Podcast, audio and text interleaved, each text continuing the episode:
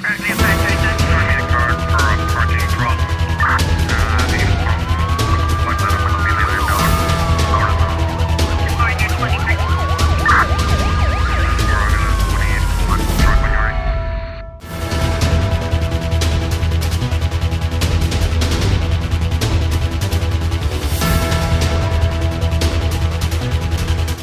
O Tribunal da Comarca da Brava aplicou prisão preventiva a um indivíduo do sexo eh, masculino suspeito da prática de um crime de abuso sexual de criança. Informação avançada em Infopressa por uma fonte judicial. A mesma fonte explica que o Ministério Público emitiu na sexta-feira um mandado e os efetivos da Esquadra Policial da Brava procederam à detenção fora de flagrante delito. Na mesma tarde foi apresentado ao primeiro interrogatório judicial para aplicação da medida de equação, tendo ficado em prisão preventiva. O agressor uh, já foi conduzido à cadeia civil da Ilha do Fogo. Segundo a mesma fonte, a vítima tem 11 anos e o suspeito 52. O homem está a ser indiciado por crime de agressão sexual com penetração em autoria material e na forma consumada.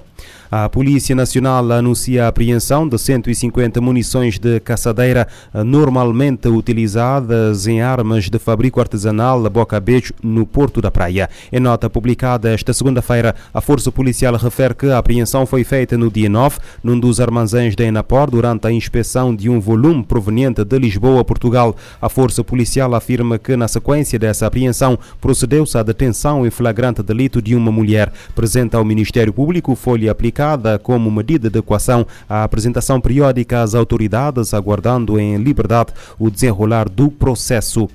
Cabo Verde está mais uma vez sob efeito da bruma seca. O Instituto Nacional de Meteorologia e Geofísica alerta que nos próximos dias o arquipélago estará envolto numa densa camada de partículas de poeira, reduzindo a visibilidade. A previsão ainda uh, a previsão indica que o período de maior concentração é a partir desta manhã e durante toda a quarta-feira, uh, com a visibilidade horizontal uh, podendo cair para valores abaixo dos 2 mil metros, de acordo com o INMG para além da intensa bruma seca, prevê-se também a intensificação do vento para valores superiores a 49 a 61 km por hora desde a madrugada de hoje e durante todo o dia de quarta-feira. No dia 22, há previsão de melhoria das condições, no entanto, a bruma seca pode temporariamente se tornar mais densa, reduzindo novamente a visibilidade na sexta-feira.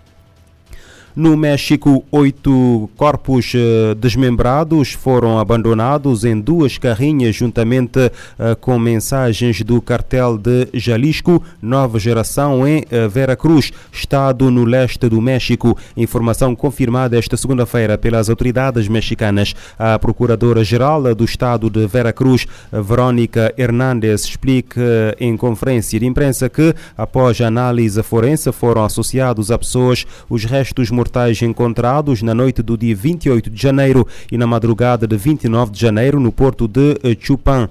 A responsável indicou que existem oito corpos que foram analisados por uma equipa multidisciplinar da Unidade Integral de Serviços Médicos Forenses de uh, Nogales. Mais de 20 dias após a descoberta, a procuradora explica que foram identificadas três das vítimas e os seus corpos entregues às famílias, todas do município de Poza Rica. Dos cinco corpos restantes, Verónica Hernández destaca que existe uma provável hipótese de identidade que será confirmada brevemente. Os restos mortais, juntamente com mensagens de narcotráfico, apareceram dentro e na lateral de dois veículos numa estrada de acesso ao porto de Chupan. As mensagens assinadas pelo cartel de Jalisco Nova Geração, uma das organizações criminosas mais violentas do México, continham ameaças contra opositores e possíveis combatentes de origem guatemalteca. No Brasil, um homem condenado pela morte da mulher grávida em 2017 foi morto na última sexta-feira durante confrontos com a polícia. Era procurado pelas autoridades após ter tentado matar a sogra, mãe da primeira vítima, com cinco tiros.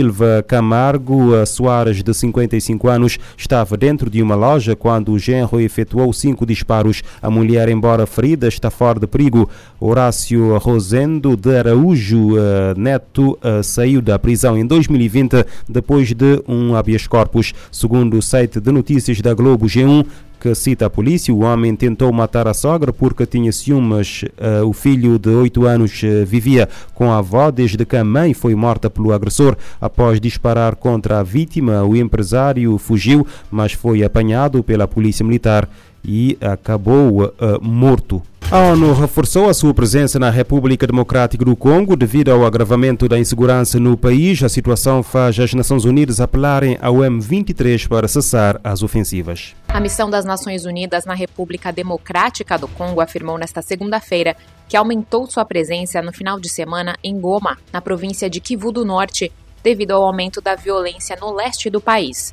As forças de paz ainda reiteraram o apelo ao grupo armado M23 para interromper sua ofensiva.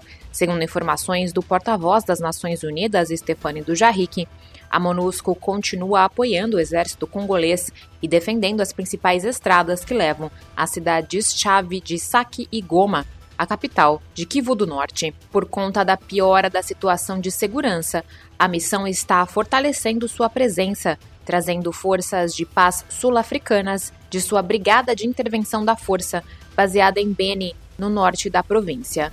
O porta-voz militar da MONUSCO, tenente-coronel Mensah Kadani, disse que o envio dos soldados sul-africanos reforçaria as unidades já posicionadas. O comandante já havia enviado forças paquistanesas da província de Kivu do Sul como parte de sua cooperação com o exército congolês. O tenente-coronel destaca que, visando cumprir seu mandato de proteção aos civis e facilitar deslocamentos, especialmente de mulheres, crianças e idosos, a força da MONUSCO estabeleceu um perímetro de segurança próximo à base em Kichanga. Isso garantiu a proteção aos 25 mil civis que buscam refúgio devido à deterioração da segurança.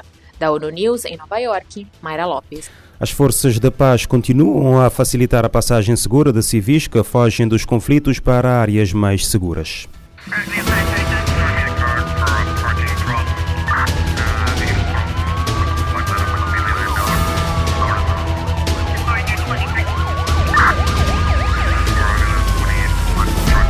Pode ouvir e subscrever este programa em radiomorabeza.cv, no Spotify, Apple Podcasts, Amazon Music, Deezer e em todas as principais plataformas de podcast.